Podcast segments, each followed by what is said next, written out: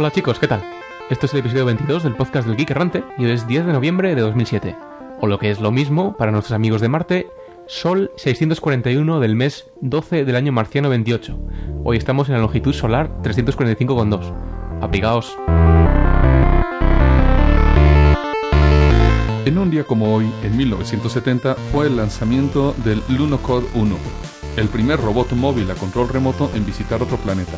Formó parte de la misión soviética lunar Luna 17 y estuvo funcionando durante casi un año. Y en cuanto a nacimientos, en 1888 nació Andrei Tupolev, ingeniero aeronáutico ruso que murió en 1972 y que entre otros logros militares introdujo el tercer jet comercial en volar, el Tu-104, el segundo en comenzar servicio regular. El primero fue el cometa de Havilland, seguido del Avro C-102. En 1919 nace Mikhail Timofeyevich Kalashnikov, inventor ruso, diseñador del AK-47. Y en 1935 nace Igor Dmitrievich Novikov, astrofísico ruso que fundamentó el conocido como principio de autoconsistencia de Novikov, según el cual si existe un evento que daría lugar a una paradoja temporal o a cualquier cambio en el pasado, la probabilidad de dicho evento es cero.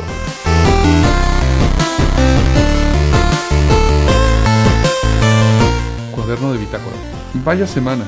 Recuérdenme por favor nunca volver a encender el motor de improbabilidad infinita a menos que tenga unos cuantos tequilas en mi organismo. ¡Excellent! Al terminar de grabar el podcast anterior, nos encontramos en tierra, en una llanura, aparentemente en el Japón del siglo XVII, ya que vimos frente a nosotros un ejército de samuráis que emprendieron la carga contra nosotros nada más llegar. Antes de tener que activar los escudos y reducir a los samuráis a sus partículas elementales, cambiando así la historia de forma irremediable, decidimos inmediatamente reactivar el motor para salir de ahí.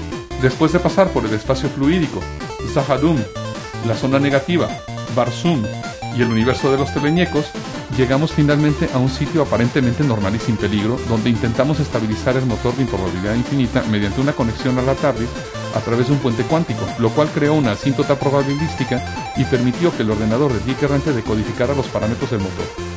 El problema fue que en el proceso, el motor de improbabilidad se convirtió en una Victrola que no reproduce más que música gospel, con lo cual nos hemos visto obligados a apagarlo por el momento. De quien no hemos sabido nada en algunas semanas es de Olo Jorge. En la monitorización de procesos del Geek Errante hemos visto lo que parece ser un proceso zombie gigante. Esperemos que Olo Jorge esté bien.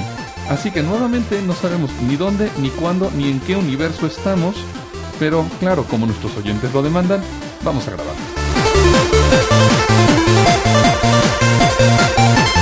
Y vamos precisamente con el rincón del oyente. Please leave your message after the tone.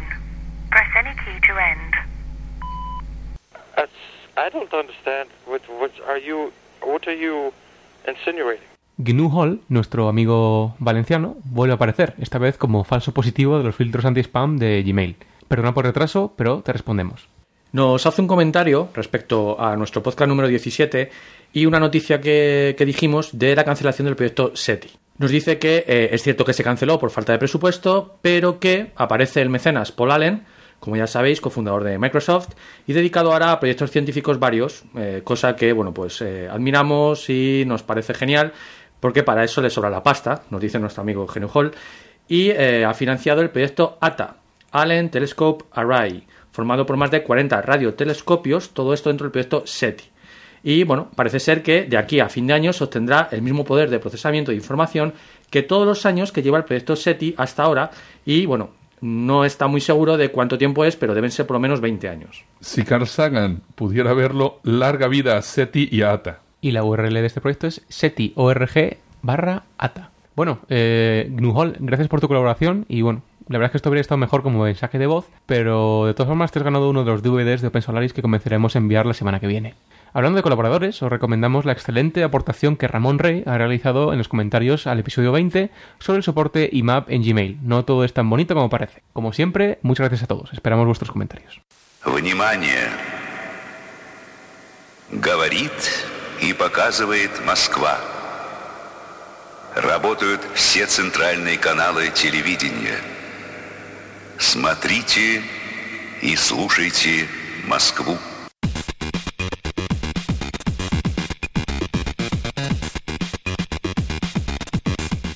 Lucky y Flo son dos perros policía que se han especializado no en la búsqueda de drogas o explosivos, sino en la búsqueda de DVDs piratas.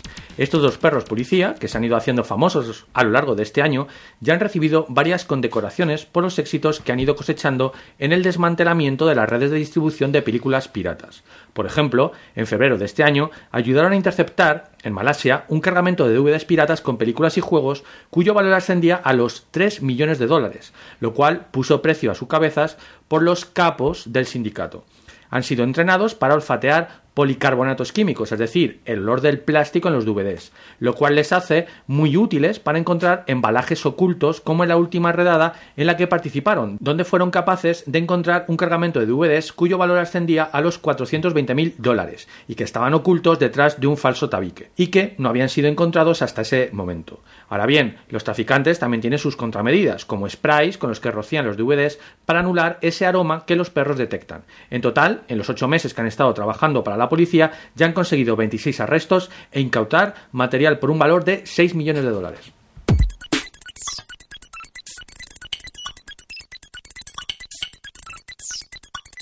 Pasamos a nuestros quickies. IBM se sube al carro de Green Computing. IBM acaba de poner en marcha una iniciativa por la cual ofrece incentivos económicos para realizar proyectos de consolidación de servidores en su plataforma mainframe. Tal y como comentamos en la novena edición de nuestro podcast, IBM estaba apostando fuerte por proyectos de virtualización y consolidación de servidores en su plataforma mainframe. Ahora quiere extender este entusiasmo a sus clientes mediante una interesante iniciativa por la cual se cuantificará el ahorro energético en el que se incurre al realizar la consolidación de servidores, estando este ahorro plasmado ya en cifras concretas en certificados que podrán ser canjeados en los mercados del carbón. Por ejemplo, el proceso de consolidación de IBM de 3.900 servidores en 33 mainframes le ahorrará la escalofriante cifra de 119.000 megavatios hora anualmente. Este ahorro tendría un valor en el mercado de casi un millón de dólares, según Newing Energy Ventures, la empresa independiente encargada de realizar esta cuantificación.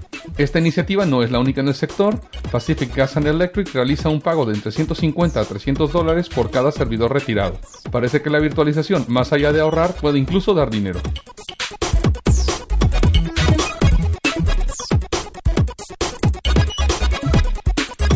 Open NAND Flash Interface, almacenamiento flash de alta velocidad.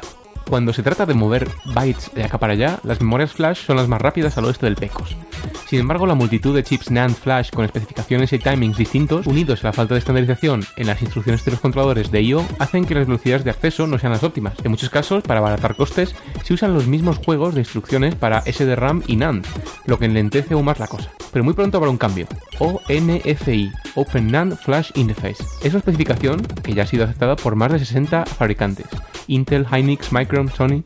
La especificación define las características eléctricas y de señales, el encapsulado y los comandos del controlador. De momento va por la versión 1.0, pero muchos hablan que versiones futuras podrían contemplar la conexión directa de NAND Memory Chips al bus de memoria, alcanzándose tasas de transferencia de hasta 133 megas por segundo si la adopción continúa y de momento va a muy buen ritmo, los fabricantes de gadgets podrían usar un controlador de I.O. estándar de cualquiera de estas empresas, compatibles con los chips de memoria NAND, a su vez compatibles con ONFI. Pero a pesar de la buena marcha de esta propuesta de estandarización e interoperabilidad, parece que todavía Samsung, que es el mayor fabricante de chips NAND flash del mundo, ha preferido no sumarse a ella. Esta iniciativa fue presentada en mayo de 2006 durante el Intel Developer Forum.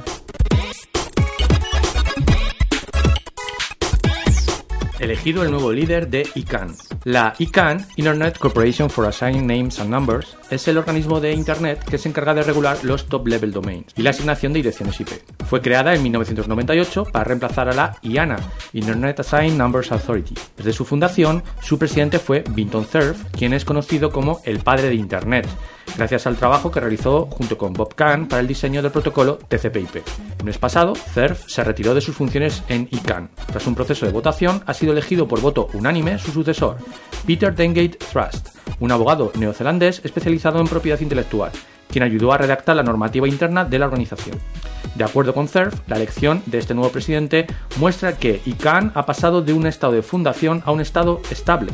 A mí me parece que esta elección marca un punto más en la evolución de Internet en la que las empresas de contenido tienen cada vez más relevancia que los tecnólogos.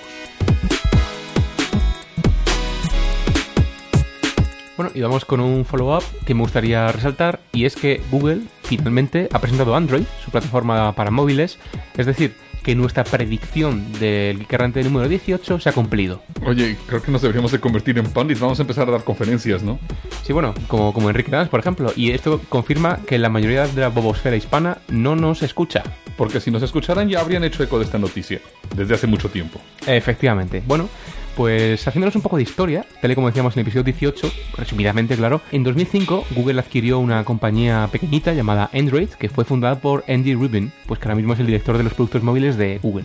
Eh, Rubin estuvo previamente en WebTV y fue el CEO de Danger, que a su vez desarrolló eh, la plataforma Danger y el Sidekick, que fue más o menos el primer smartphone eh, que fue usado por T-Mobile, ¿no? Básicamente Android es el nombre de- del proyecto eh, de esta plataforma móvil de Google que hace todo un homenaje a la empresa primaria, por decirlo, de, de- de Andy Rubin, ¿no? Bueno, vamos, vamos a hace un año. Y por aquel entonces, claro, Apple acababa de presentar eh, el iPhone. Bueno, el iPhone realmente fue presentado a principios de este año, pero ya empezaba a hablarse de él, ¿no? Que bueno, claro, era un terminal que, bueno, todo el mundo sabe, está destinado a revolucionar la telefonía móvil, ya saben, diseño innovador. Sí, pero me parece que un par de meses antes, por noviembre o diciembre del año pasado, eh, bueno, eh, surgieron los primeros rumores en los que se afirmaba que Google estaba preparando eh, su propio lanzamiento de una plataforma móvil, ¿no? Entonces, bueno, esto también fue confirmado por la directora general de Google España, quien realizó unas declaraciones que muy pronto fueron desmentidas por, por Mountain View, ¿no?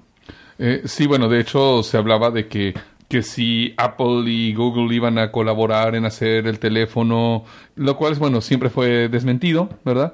Y bueno, una vez salido el iPhone se empezó a hablar del Google Phone o G-Phone. Bueno, el caso es que pasaron meses y meses y Google jamás presentó móvil alguno, ni hizo ninguna declaración hasta que el New York Times de hace unas semanas, como avanzábamos en el episodio 18, pues se hizo eco de las intenciones del señor Eric Smith, ¿no? Y bueno, eh, aparte de, pues de todo lo que hablamos en ese episodio, de que básicamente Android, como se llamó, eh, sería una plataforma de software y nunca un móvil, se ha presentado además eh, una plataforma eh, llamada Open Mobile Alliance, formada tanto desde operadoras como por, como por carriers, como por fabricantes de móviles. Y bueno, pues hay más de 200 compañías aliadas ahora mismo. ¿Qué es esto de Android? ¿Qué es exactamente esta, esta plataforma? Bueno, va- vamos a ver, vamos a ver. Esta plataforma básicamente es eh, una especificación abierta basada en un sistema GNU Linux para el móvil, como ya hay otros móviles eh, Linux o tablets PC de Nokia, se me, me, me viene a la mente, que bueno, es, es una alternativa al, al mundo de Windows Mobile o de MacOS, ambas plataformas cerradísimas para eh, el mundo móvil, ¿no? Bueno, entonces con eso estamos hablando de que va a haber, digamos, tres plataformas de móvil abiertas hasta cierto punto, que es Windows Mobile, eh, Symbian y Android, de las cuales realmente la única que es totalmente abierta es Android, ¿sí? Y además, bueno, la plataforma totalmente cerrada que es el iPhone, ¿no? Ahí está, ahí está. Android es un nuevo sistema operativo y desarrolladores y programadores pueden escribir software para él. Entonces, bueno, pues en un principio se va a basar ah, en, en aplicaciones por defecto, por así decirlo, de Google. Eh, bueno, pues se, me ocurren los típicos Google Gadgets, los típicos Google Maps, etcétera, etcétera. Pero me imagino que presentarán un SDK, ¿no? En algún momento. Claro, claro. Entonces, bueno, pues eh, este SDK eh, va, a ser- va a hacerse disponible para todos los desarrolladores a partir del 12 de noviembre. O sea que le van a ganar a Apple el anuncio del SDK del iPhone. Pues me sí. gusta, me gusta. Es importante decir que, que uno de los grandes en, en el, en el mercado de los smartphones, que es Nokia, se ha pronunciado a favor totalmente y de, de la adopción de Android como, como plataforma para sus propios móviles. Symbian, por otra parte, eh, está hablando eh, de, de Android como un Linux más para este mercado, ¿no? Entonces, esto es importante porque parece que Symbian tiene mucho miedo. El problema que tiene Symbian es que es un sistema, como ya hemos dicho, totalmente cerrado, ¿no? Vamos, que por más que diferentes fabricantes tengan diferentes implementaciones que sean multiplataforma, hasta cierto punto es como Windows Mobile, de que Sí. lo controla Symbian, Sí, ¿no? Incluso, vamos, el, el- el CEO de Palm también se ha pronunciado de, de manera de- relativamente negativa ante, ante Android, digamos, ¿no? Y, y van a seguir. Eh, Palm OS es el, el sistema que creo que te faltaba antes cuando has comentado eh, los tres grandes jugadores. ¿no? Bueno. Sí, el- ese es el tema, ¿no? Que es que un nuevo jugador ha entrado en el juego y es un jugador basado en GNU Linux. Repito, GNU. Bueno, y además, como decíamos, es interesante de que Google se ha centrado en hacer alianzas con todo mundo, al- similar a lo que ha hecho Symbian. Como dice Andy Rubin, es un club abierto. Eh, cualquiera puede entrar y formar parte de esta plataforma que en ningún momento es una especificación de cómo se deben hacer las cosas, sino que eh, da al fabricante total libertad para implementar sus propias aplicaciones, siempre y cuando pues incluya GNU Linux, incluya pues los gadgets de Google, etcétera, etcétera. ¿no? Es, es- una iniciativa estupenda y que probablemente veremos dentro de muy poquito eh, plasmado en un móvil de HTC.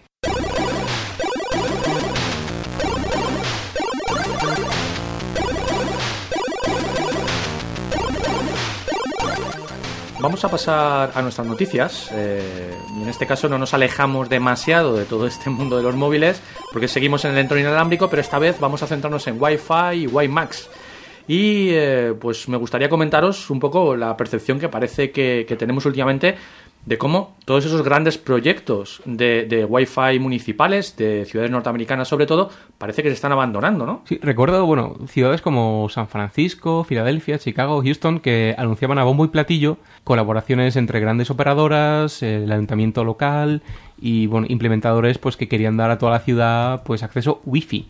Sí, y, y es que los ejemplos que has puesto, pues son, digamos, los ejemplos de proyectos más ambiciosos, ¿no? Y, y que efectivamente parece que, se están desmantelando y que el principal problema que, que se da es el económico. Parece ser que el proveer pues, de infraestructura inalámbrica a una ciudad como, como las que hemos comentado, eh, usando wifi, pues requiere una inversión multimillonaria y tras echar cuentas, pues parece que recuperar la inversión es bastante improbable, por lo que los proyectos mueren pues por falta de financiación. La principal afectada ha sido la empresa Earthlink, que estaba justamente detrás de todos estos proyectos.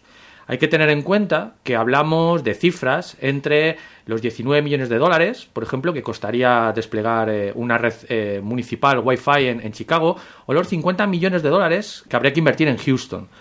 Pero parece que no son únicamente estos proyectos ambiciosos, con, estas cifras astronómicas, los que se cierran, sino que otros proyectos pues, pues más pequeños, como Cincinnati, Milwaukee o, o el propio Silicon Valley, parece que también pues, van cuesta abajo. Detrás de todo esto también hay un trasfondo técnico, no solamente económico.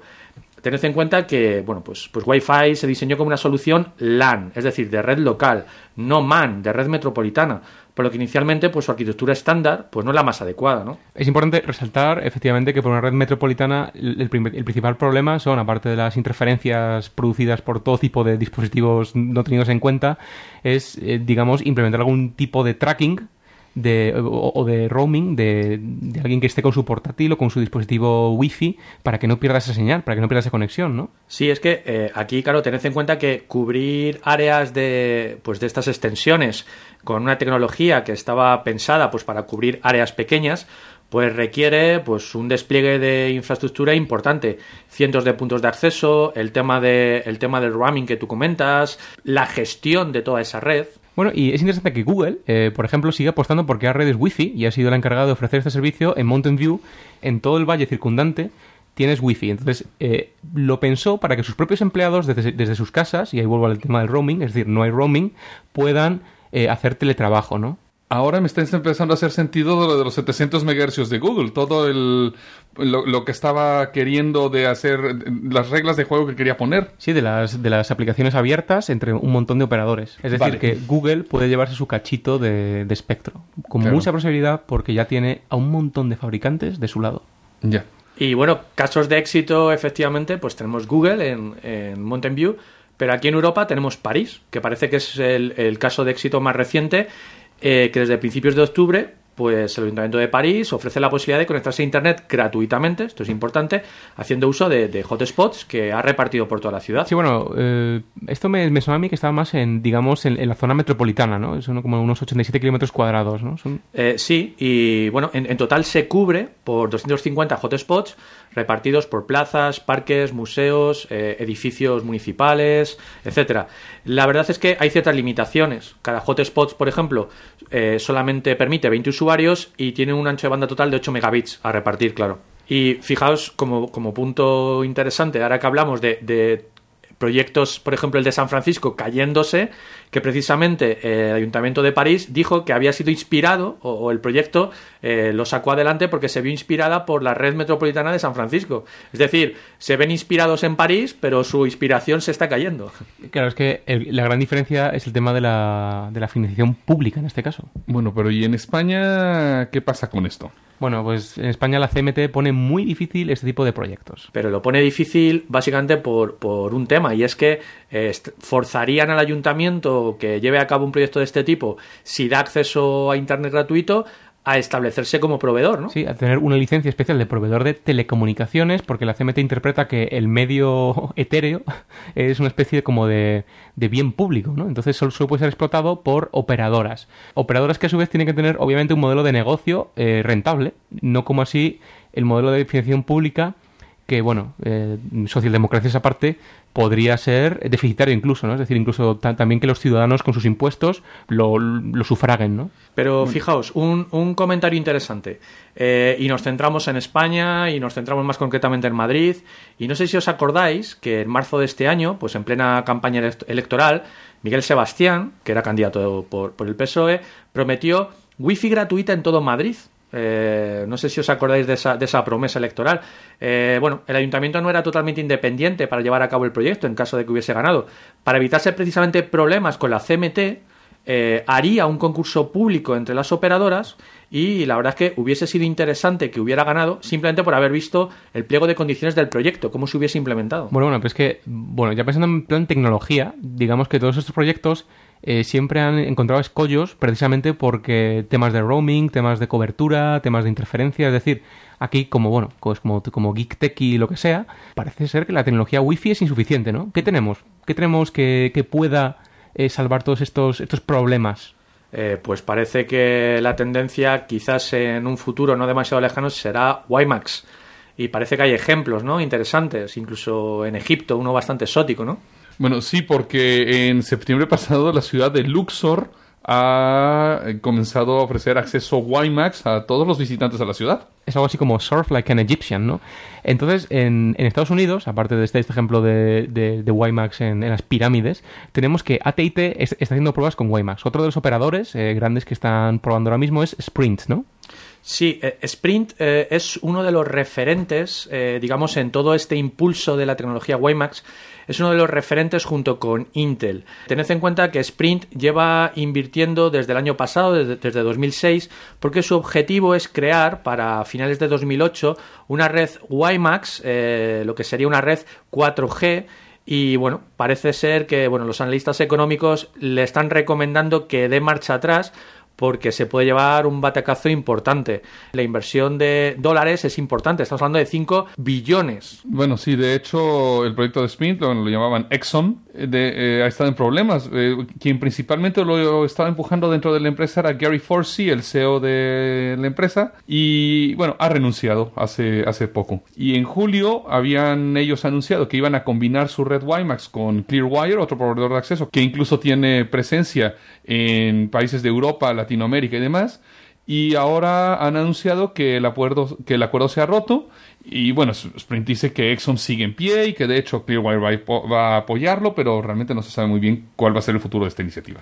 Bueno, pues el futuro, según la ITU, la, la Comisión Internacional de, de las Telecomunicaciones, es que se ha aprobado WiMAX como estándar global. Esto ocurrió el 19 de octubre. Bueno, pero a ver, ¿y qué es esto de WiMAX? A ver, ¿de, de- de- de qué va? Excusa bastante mala, diría yo, para abordar nuestro monográfico WiMAX. Pues me alegra que me haga esa pregunta, doctor, porque le voy a explicar un poquito qué es WiMAX. Eh, WiMAX, y como a todos nos encantan las siglas, os diré que es el eh, Worldwide Interoperability for Microwave Access. Es una especificación de banda ancha inalámbrica punto multipunto, desarrollada bajo eh, un estándar del IECubo que es el 802.16. Y bueno, como antes hemos estado hablando de, de Wi-Fi, es decir, de 802.11, ¿cómo se contrapone una tecnología a otra? Pues como hemos dicho, WiMAX ha sido diseñada para operar en entornos MAN, es decir, redes de acceso metropolitanas, lo que la coloca pues en la misma clase o en la misma liga eh, que otros jugadores, como son MMDS o LMDS, que sí son tecnologías pues que quizás no son muy conocidas, pero que sí que existen desde hace bastante tiempo. Lo interesante de WiMAX es que se presenta como otra alternativa para el acceso de usuarios a servicios de banda ancha y más concretamente a Internet de alta velocidad porque tiene mucha capacidad para manejar servicios de voz, vídeo, datos sobre el espectro de microondas de, de radiofrecuencia, ya sea usuarios estacionarios o, como decíamos en la primera parte, en movimiento, el roaming famoso, ¿no? Entonces es, es como la ubicuidad, ¿no? Bueno, y claro, después de lo que acabamos de decir, que ya, se ha convertido en un estándar dentro de la ITU y que ya es un estándar IEEE, bueno, esa es la ventaja principal que tiene sobre otros sistemas. Y además eh, acabáis de comentar una cosa interesante, usuarios en movimiento y usuarios fijos. Es interesante porque fijaos que hay dos modos totalmente diferenciados de trabajo. ¿Qué diferencias hay? Bueno, pues eh, os comento un poco.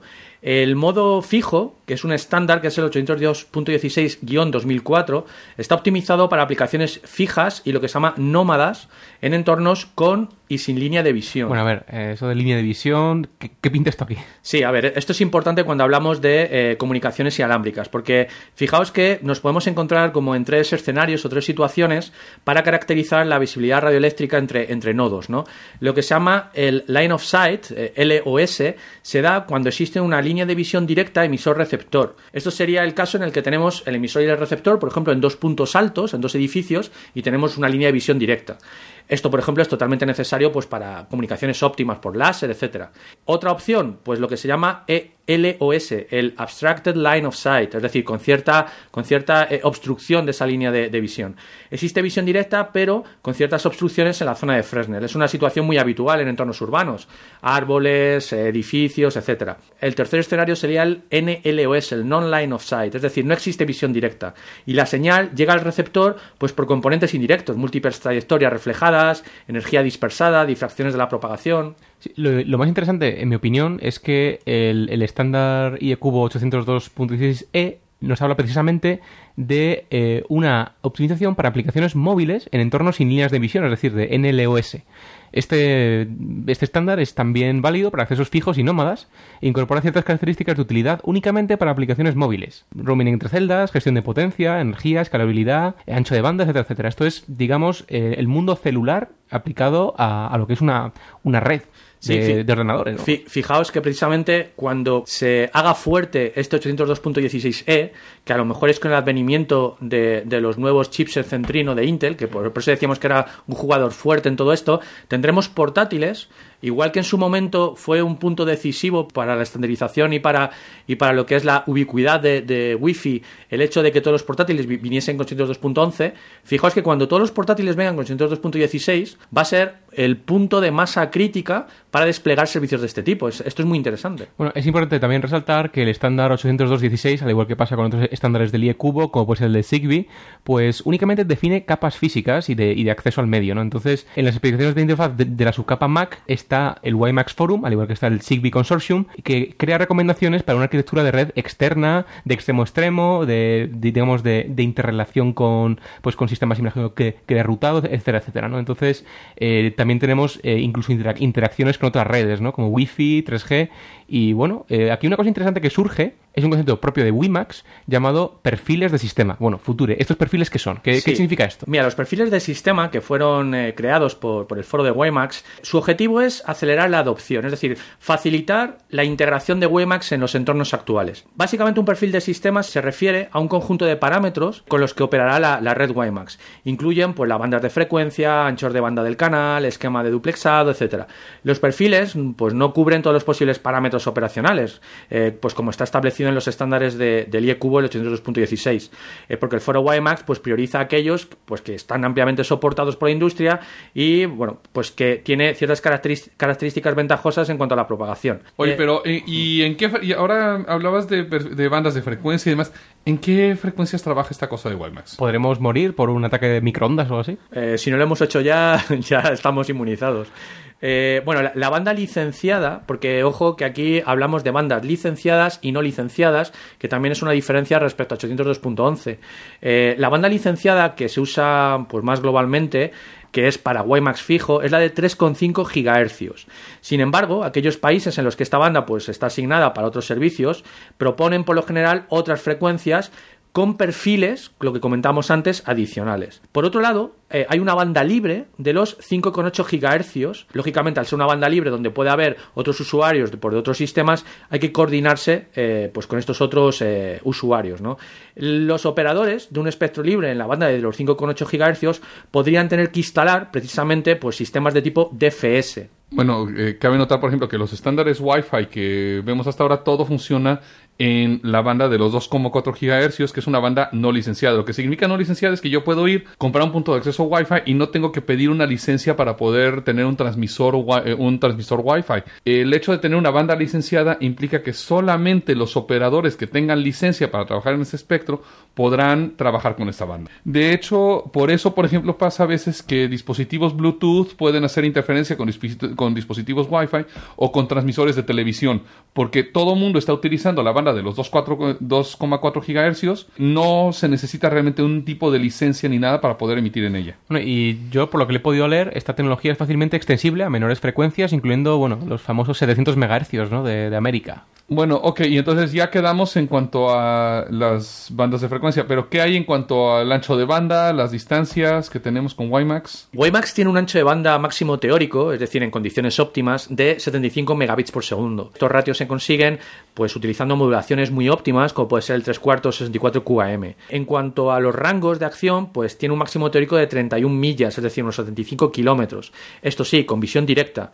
En condiciones de visión no directa, pues el rango se limita considerablemente, ya depende. Bueno, y aquí imagino que en temas de visión no directa, en temas de roaming, como decíamos antes, habrá topologías especiales para esta red, ¿no? ¿Qué topologías hay? Como en casi todas las redes inalámbricas, eh, y más siendo una red de tipo punto a multipunto, eh, los elementos fundamentales son dos, lo que llamamos estaciones base y estaciones de usuario final. Eh, la estación base normalmente se conecta por cable pues, a la red del proveedor de servicios y da servicios a las estaciones de usuario. Por otro lado, las estaciones de usuario final, o lo que se llaman las estaciones de suscriptor, pues como puede ser, por ejemplo, lo que podríamos tener en un edificio, en una vivienda o incluso en un dispositivo de usuario final, como puede ser un portátil o un tablet PC, una PDA, etcétera, pues serían los usuarios o los dispositivos de cliente, ¿no? Podemos tener diferentes diseños también, podemos tener enlaces punto a punto, por ejemplo, para unir pues dos edificios, como hacíamos hasta ahora eh, con otras tecnologías. Podemos tener enlaces punto a multipunto con antenas omnidireccionales o enlaces punto a multipunto con antenas sectoriales. WiMAX está adaptado para el uso en exteriores, pues utilizando tecnologías como la modulación UFDM, que tenemos también en 802.11, y esquemas de modulación adaptativos, subcanalización, etcétera. Aquí la idea es optimizar siempre el funcionamiento con obstáculos, permitiendo pues enlaces de bueno pues bastante estables y con, y con alto ancho de banda en, sistemas sin visión directa, lo que llamamos NOL. Esto se me ocurre que una red de este tipo sería totalmente válida para servicios de, de- temas de televisión por IP, voz sobre IP, temas que, requieran pues una, una alta coherencia en el, en, el, en el stream, ¿no? Entonces, algo importante es el tema de, de la calidad de servicio, obviamente, ¿no? Para este tipo de, de cosas que requieren más conexión, por decirlo, ¿no? Eh, ¿Qué niveles de QoS hay? El propio estándar define ciertos niveles de QoS. Fijaos que define lo que se llama el, el nivel UGS, que es el Universal Grand Service, que son pues para servicios que requieren un bitrate constante, ¿no? Pues como puede ser la voz, la voz IP. Es decir, yo necesito que eh, me mantengas pues 64 kilobits por segundo para un canal de voz. Por otro lado, tenemos lo que se llama RTPS, el Real Time Polling Service, que sería para servicios en tiempo real, pero con tamaños de paquete variables, por ejemplo, vídeo o voz IP, pero con supresión de, de silencios.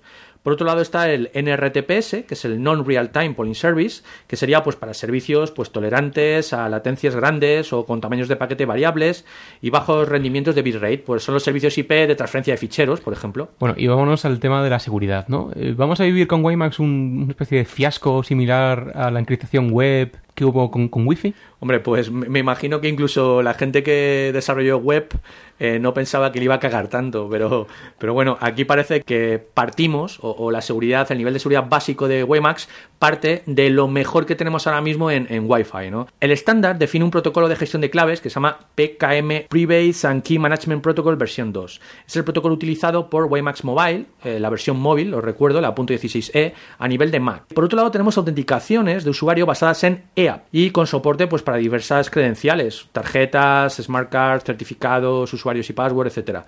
Y por otro lado, todo el tráfico está eh, cifrado. Entre la estación base y la estación suscriptora, todo va cifrado. Y por defecto se produce una encriptación con DES, con un tamaño de clave de 64 bits, lo cual pues tampoco es lo mejor.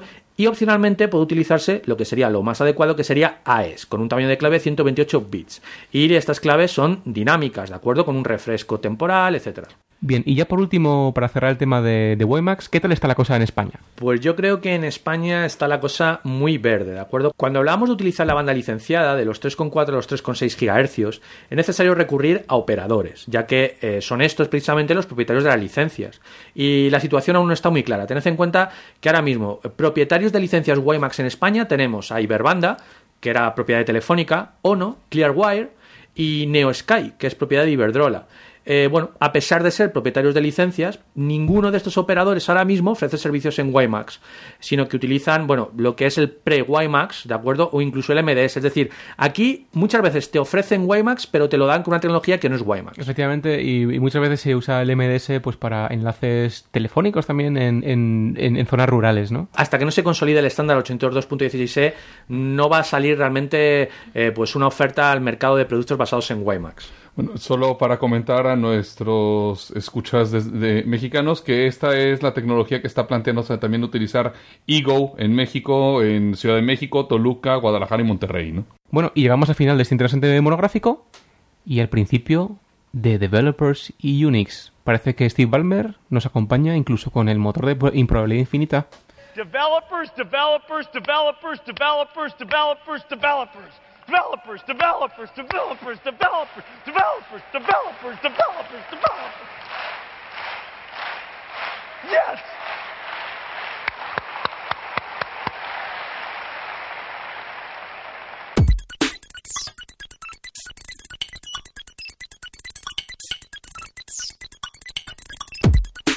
Red Hat se une a OpenJDK. Cuando se anunció el OpenJDK, Red Hat anunció un proyecto basado en él llamado Ice-T, el cual está planteado como un proyecto temporal para crear alternativas libres a las partes del OpenJDK que, por razones de licencia, no son open source. El pasado 5 de noviembre, Red Hat anunció haber firmado el llamado Acuerdo de Contribuyente para poder participar directamente en el OpenJDK y en todos los demás proyectos open source de Sun. Y han dicho que, aunque siguen trabajando en ICT, eventualmente la idea es incorporar todo el trabajo de ICT al OpenJDK. Anunciaron además haber firmado el acuerdo de licencia del Technology Compatibility Kit, el cual le va a permitir validar que la implementación de Java es realmente 100% compatible con el JDK oficial. Aunque Java es ahora open source bajo la GPL, el acuerdo de contribuyente convierte a Red Hat en un miembro del, llamémosle, círculo interno del proyecto. Esperemos que esto pronto reditúe en un OpenJDK completamente abierto y mejor integración de Java con Linux.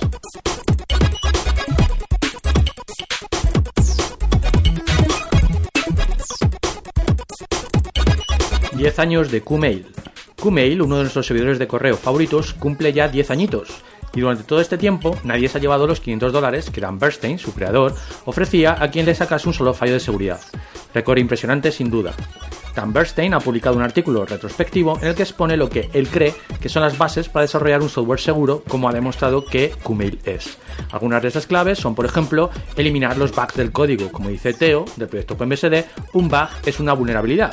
Para minimizarlos es necesario formalizar el proceso de ingeniería de software, automatizar las pruebas, la revisión del código y el diseño orientado a la seguridad desde un principio del proyecto. Eliminar código, ya que más código más bugs potenciales, porque como todos sabemos, la complejidad es el primer enemigo de la seguridad. Y Dan Bernstein apuesta por la reusabilidad del código, nunca reinventar la rueda. Qmail, por ejemplo, hace uso de algunas funcionalidades oscuras de Unix a su favor, en vez de implementarlas por sí mismo.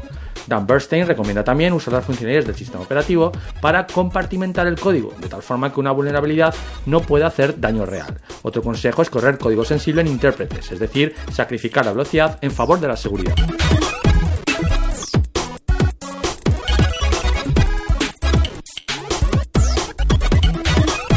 AT&T desarrolla un lenguaje de programación orientado al data mining.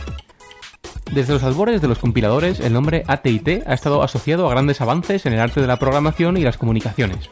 Pues bien, hace poco han juntado estas dos disciplinas tecnológicas para crear un poderoso lenguaje de data mining llamado Hancock, orientado ni más ni menos que a la vigilancia y correlación de datos sospechosos. Hancock es una variante de C desarrollada para procesar terabytes de información entre los registros de llamadas y logs de servidores de Internet de la compañía. El manual de Hancock, disponible de manera libre en la red, incluye una variante del Hello World que muestra cómo escribir un programa que parsea logs con direcciones IP almacenándolas en hashes permanentes. Otro programa de ejemplo incluye el código para poder sacar mapas históricos de los viajes de una persona mediante la información que proporcionan los puntos de acceso de telefonía móvil.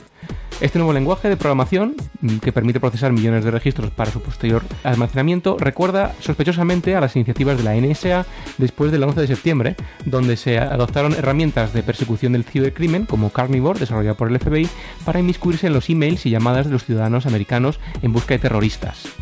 AT&T eh, se está defendiendo en la actualidad en un tribunal federal ante las acusaciones de haber proporcionado a la NSA libre acceso a sus centros de proceso de datos. AT&T y Verizon fueron también acusadas en el pasado de haber entregado a la NSA precisamente miles de millones de registros de llamadas telefónicas para su posterior procesado. Todo esto eh, a espaldas de la justicia.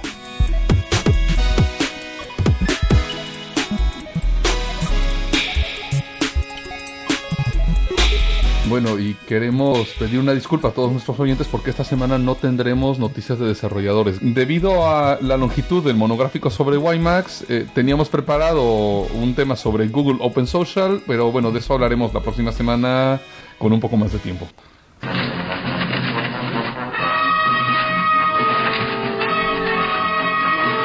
Y pasamos a nuestra sección de P2P y Derecho Digital.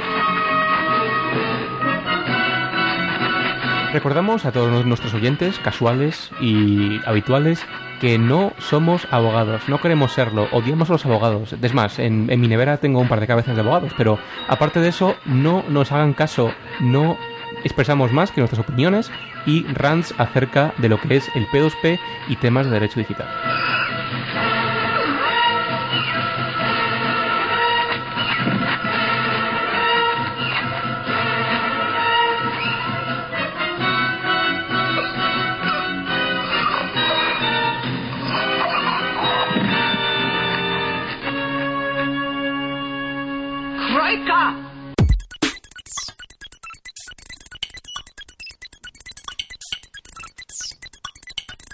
Huelga de guionistas en Estados Unidos. El 5 de noviembre pasado comenzó una huelga de todos los guionistas de Hollywood, lo cual probablemente ocasione el retraso de varias de nuestras series favoritas. El motivo de esta huelga es reclamar una parte de las ganancias de las empresas por la reemisión de sus series en Internet y el aumento del porcentaje recibido por concepto de venta de DVDs. En cuanto a Internet, las productoras, muy listas, dicen que el emitir una serie por Internet es un vehículo promocional, sin importar claro que pasen anuncios y que reciben pago por ellos, por lo que están exentas del pago de derechos de autor, lo cual es francamente ridículo, es una forma, como siempre, de estarse aprovechando. En cuanto a los DVDs, cuando salieron a la venta las primeras series en videotape, en videocinta, las productoras negociaron con los escritores una reducción temporal en el porcentaje de ventas que reciben por el concepto de derechos de autor. Esto para fomentar el que los estudios sacaran más cosas en videotape. Esta reducción originalmente era temporal, ha estado vigente desde la aparición de las cintas beta, o sea, mogollón de años. Los escritores y actores de muchas de las series se han unido a la huelga, por lo que en la mayoría de los casos no queda abierta ni siquiera a los estudios la opción de meter escritores, digamos, de relleno. La última vez que hubo una huelga como esta, en 1998, duró 5 meses y el resultado fueron todos los reality shows que a la fecha siguen adoleciéndonos. Por otra parte, si empiezan a desaparecer buenas series y ser reemplazadas por reposiciones y realities, puede ser esta la oportunidad de oro para todos los que generan contenido para la web, es decir, los webscams.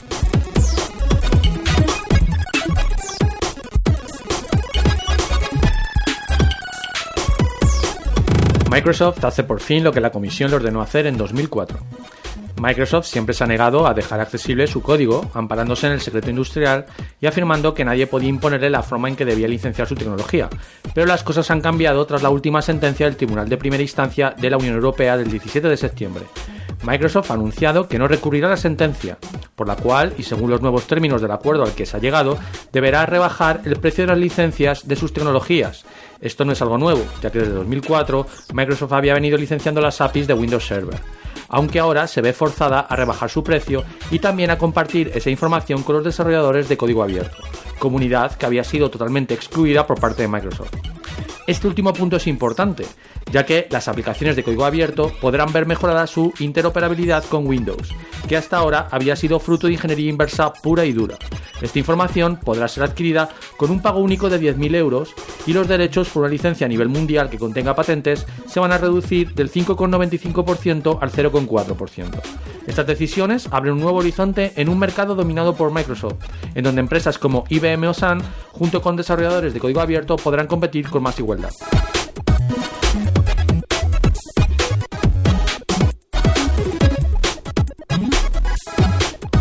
Arrestado el cofundador de Wabi Sabi Labi. Famosa ya en nuestro podcast por haber llevado al campo de las subastas todo tipo de Zero Day Exploits, aparece de nuevo. Esta vez, uno de sus cofundadores, eh, Roberto Preatoni, ha sido detenido en un escándalo de escuchas ilegales en Italia, como parte de una investigación policial que viene durando más de 10 meses. Antes que Wabi Sabi Labi, eh, Roberto trabajó en Telecom Italia como parte de su equipo de hacking ético, auto- autodenominado como el Tiger Team. Cuatro miembros del equipo, formado por 10 personas, eh, ya fueron arrestadas en enero de 2007 por usar un troyano para espiar a Vittorio Colao, el CEO por entonces del grupo mediático Corriere della Sera. De acuerdo con los informes policiales, Roberto Preatoni ayudó también a realizar tareas de espionaje a Carla Zico, eh, CEO de Brazil Telecom, eh, de The Crow Investigative Agency, y a los periodistas Fausto Carriotti y David Giacalone, ambos columnistas del diario Libero. Esto es sin duda el fin para Bobby Sabilabi, que acaba de romper los dos principios básicos para una compañía de seguridad informática, la confianza y la integridad. De momento, no comments desde Bobby.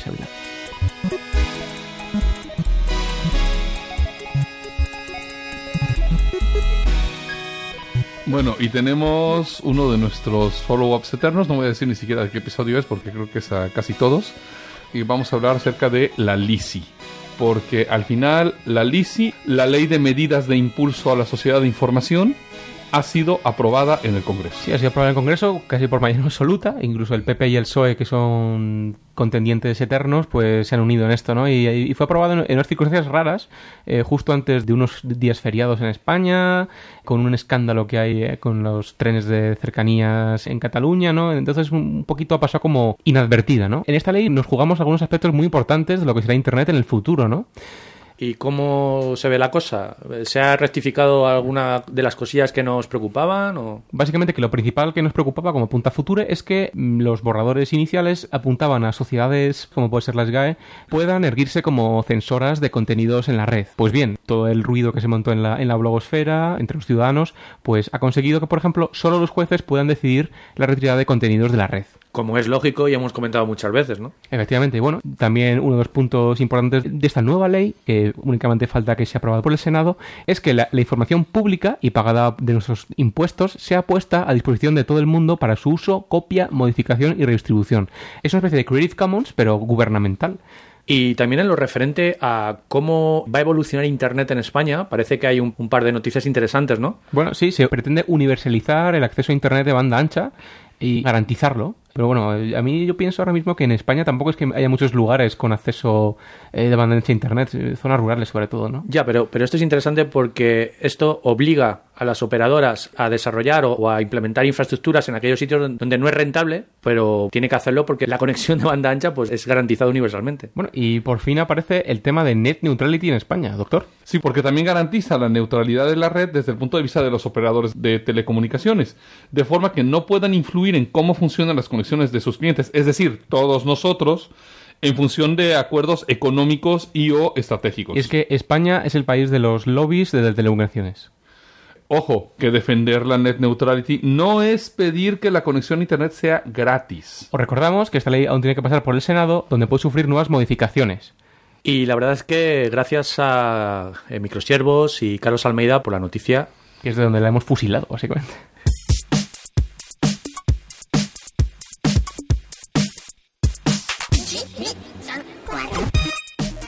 Y la verdad es que es una de cal y otra de arena, porque, bueno, la reforma del SSI está muy bien, creo que es positiva, pero no sé si os habéis dado cuenta que el 19 de octubre apareció publicada en el BOE la Ley de Conservación de Datos de las Comunicaciones Electrónicas. Esto me suena a otra de esas leyes submarinas, ¿no? Que pasan un poco sin darse cuenta. Otra de las leyes donde los eternos enemigos de PP y PSOE, conservadores y socialistas, se han puesto de acuerdo. Sí, porque no se ponen de acuerdo para muchas cosas, pero para esto sí. Y es que para quien no lo sepa, esta ley obliga a las operadoras de telefonía, a los proveedores de acceso a Internet, a almacenar los datos del tráfico, los registros que se generan cuando los usuarios realizan conexiones a través de sus infraestructuras. Es decir, estamos hablando de que los registros de tus conversaciones telefónicas, ya sean por teléfono fijo o móvil, y los datos correspondientes a tus movimientos por Internet van a ser registrados y almacenados por al menos entre uno y dos años. Vamos a ver, ¿y de qué se supone que va esta ley? Es decir, ¿qué están usando supuestamente para justificarla? La motivación, ¿cuál es?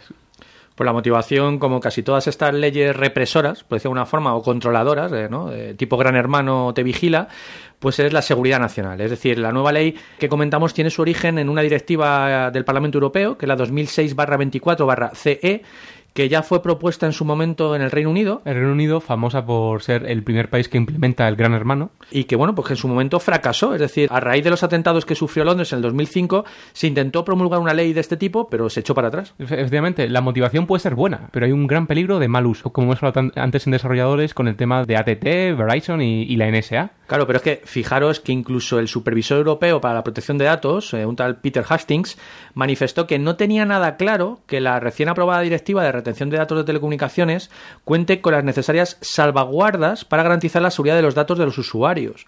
Es más, ni siquiera los ciudadanos en muchos casos son conscientes de que estos, estos datos se almacenan. Lo cual, bueno, ya veremos a ver si esta normativa no termina en el Tribunal de Justicia de la Unión Europea, ¿no? Eh, la cuestión es que todos estos datos además son extremadamente comprometedores para nuestra intimidad, ya que, claro, con eso puedes saber perfectamente dónde hemos estado, con quién estamos hablando, cuánto tiempo duran nuestras conversaciones, y de hecho, ni siquiera es que tenga yo que hacer una llamada, porque con que mi móvil tenga cobertura y la SIM activada, se registra automáticamente la posición en la que estoy.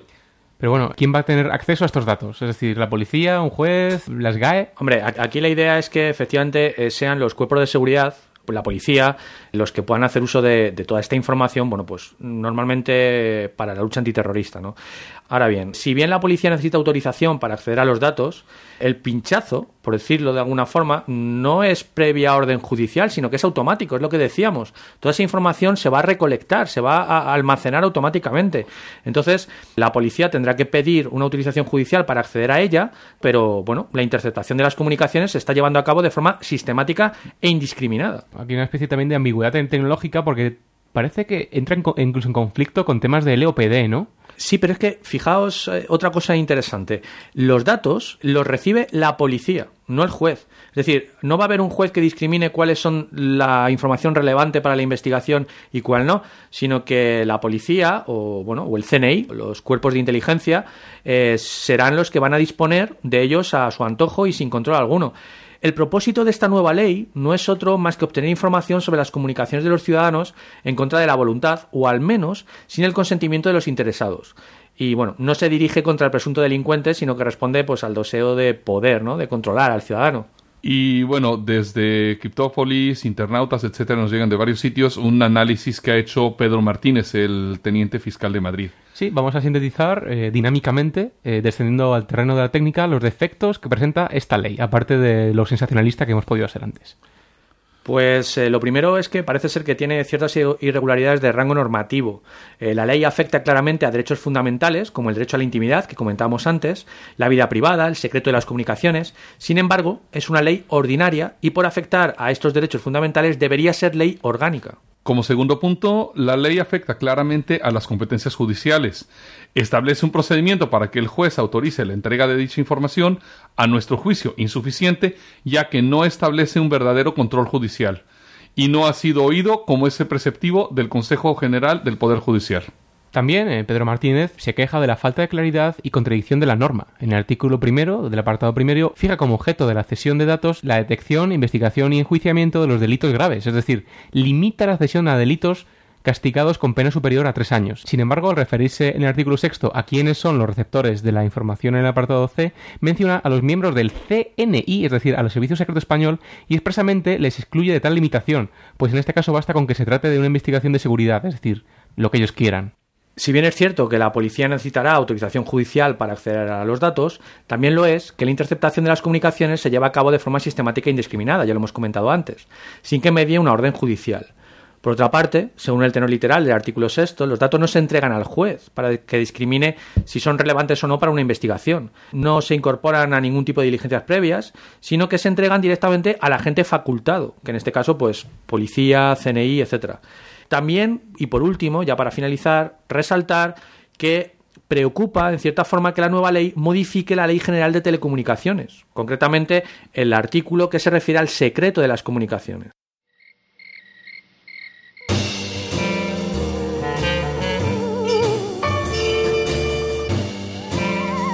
Y pasamos a Sci-Fi to Sci-Fact, vuestra sección favorita que marca el final de este podcast. Y vamos a hablar de Apocalipsis Zombie. Porque claro, que esto puede ser una realidad. Sí, hay determinadas enfermedades, determinados agentes tóxicos que podrían provocar que la población terrestre se sumiera en... En muertos vivientes. Efectivamente, y empezamos con el top 5 de las razones que nos convertirían en muertos vivientes. La quinta es, tal y como vimos en Resident Evil 4, son los parásitos que vuelven a las víctimas en zombies sin cabeza, ¿no? Entonces, bueno, tenemos un parásito que existe y que encima está presente en la mitad casi de la población mundial, que es el protozoo llamado toxoplasmosis, es decir, toxoplasmosa gondii. Este bichillo eh, vive en los gatos y casi todos los due- dueños de estos animales domésticos tiene este parásito en su cerebro. Bien, es conocido que este parásito deprime a los hombres y hace a las mujeres, digamos, más calientes, ¿no? Entonces, eh, ¿cómo puede resultar esto en un apocalipsis zombie? Bueno, básicamente no hay muchas posibilidades, ¿no? Porque eh, si bien este bichillo en otras especies eh, sí provoca su autosuicidio, en los humanos aún no parece que haya mutado, ¿no? Pero siempre está el peligro. Pasamos al número 4. Como se ha visto en la película The Serpent and the Rainbow y en el videojuego Resident Evil número 5, tenemos las neurotoxinas. Hay ciertos tipos de venenos que lo que, van, lo que hacen es frenar el metabolismo de la persona hasta que incluso un médico pueda considerarlo muerto y después a las personas se les puede revivir bajo los efectos de, por ejemplo, algún alcaloide. Sí, bueno, el típico polvo de zombies de Haití, ¿no? Pe- Pero vamos, esto yo creo que se ciñe bastante a un contacto más o menos físico o a una especie de bomba tipo Anthrax o algo así que puede caer. Hay cierto riesgo de que, de que ocurra, ¿no? En plan de terrorismo. Sí, bueno, de hecho, bueno, esto ocurre en el sentido de que la gente se han convertido en zombies, pero claro, el problema que tiene esto es que no hay forma, por lo menos hasta ahora, de hacer que estos zombies sean agresivos o sean caníbales. Todavía. Es decir, como decía George Romero, Y en el número 3 tenemos eh, lo que sean los virus de la ira, como los que veíamos eh, en la película 28 días después. Bueno, esto ya existe. En la realidad tenemos, por ejemplo, el mal de las vacas locas, que afecta a la espina dorsal y al cerebro de las vacas, volviéndolas pues inestables y violentas. Si esto pasase a los humanos, como ya está pasando, pero con ciertos efectos secundarios, como puede ser, por ejemplo, alucinaciones, dolores musculares, delirium, etcétera, pues podríamos llegar a tener un escenario como el de 28 días después. Y es que no sé si sabéis que hay una delgada línea entre la demencia y la estabilidad, y esa delgada línea son unos eh, químicos que tenemos en el cerebro, que es la serotonina. Si se desarrollase un virus que hiciese que el cerebro no asimilase correctamente la serotonina, nos convertiríamos en máquinas de matar. Otra cosa aún más interesante es la neurogénesis, es decir, todo este ruidillo que hay ahora con las células madre cerebrales y la regeneración de tejido neural podría acabar en mutaciones fatales que podrían fallar a la hora de hacer sus cometidos y en lugar de regenerarnos neuronalmente una zona de tejido dañada, podrían convertirnos en auténticos zombies. Bueno, de hecho, los científicos en este momento ya han logrado hacer crecer nuevamente los cerebros de personas que están en coma con trauma cerebral hasta el momento en el que se despiertan y vuelven a empezar a caminar. No sabemos cómo caminarán y si serán vulnerables a una buena motosierra, ¿no? Esto también lo he visto en temas como Reanimator, ¿no? Esto de que se pueda restaurar tejido cerebral de cosas muertas, ¿no? Por así decirlo. Bueno, y pasamos a la causa número uno, los nanobots. Porque claro, en la novela Prey de Michael Crichton y el nuevo juego de PS2 Nanobreaker, eh, se utilizan nanobots y lo que se ha visto es que estos nanobots podrían llegar al punto en el cual podrían revivir y mantener el control del cuerpo de una persona. Una vez muertos, ¿no? Aquí el problema que tenemos es que estos nanobots además seguramente estarán programados para autorreplicarse, lo cual significa que si muere la persona, morirían los nanobots. O que ven a la vida humana como algo dañino para ellos. No precisamente, sino que como necesitan de la vida humana para poder sobrevivir, lo que tendrían que hacer es transferirse a una nueva persona. Pero de los zombies controlados por nanobots, eso me da pie a un escenario magnífico, que es el de tener tu propio ejército de zombies de verdad. No la botnet Storm esta que hablamos, sino mi propio ejército de zombies, controlados Eh, desde remoto. Eh, creo que estamos en... Ahora, ¿Qué es eso que hay ahí? ¿Qué es eso? Creo- Dios mío, creo que es- este maldito motor de inclinación infinita nos ha transportado a un universo do- donde todos nuestros deseos se hacen realidad. Y en este momento Future acaba de desear lo que no hay que desear. Un ejército de zombies. ¡Ay! Y se me ha bloqueado el portátil, ¿no? Está, bajo- está sin control. Chicos, vámonos de aquí.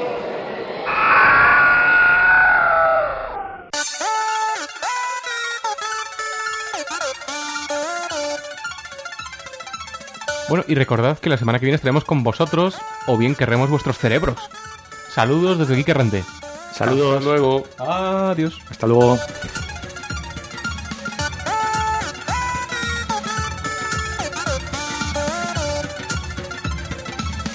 Este podcast se ha elaborado con 100% bits reciclados. Ninguno sufrió daños durante la grabación. Se distribuye bajo una licencia Creative Commons Share Alike Attribution no comercial 2.5 de España. Para más información visita www.creativecommons.es. Contacta con nosotros en podcast.elgeekerrante.com o a través de nuestro blog www.elgeekerrante.com.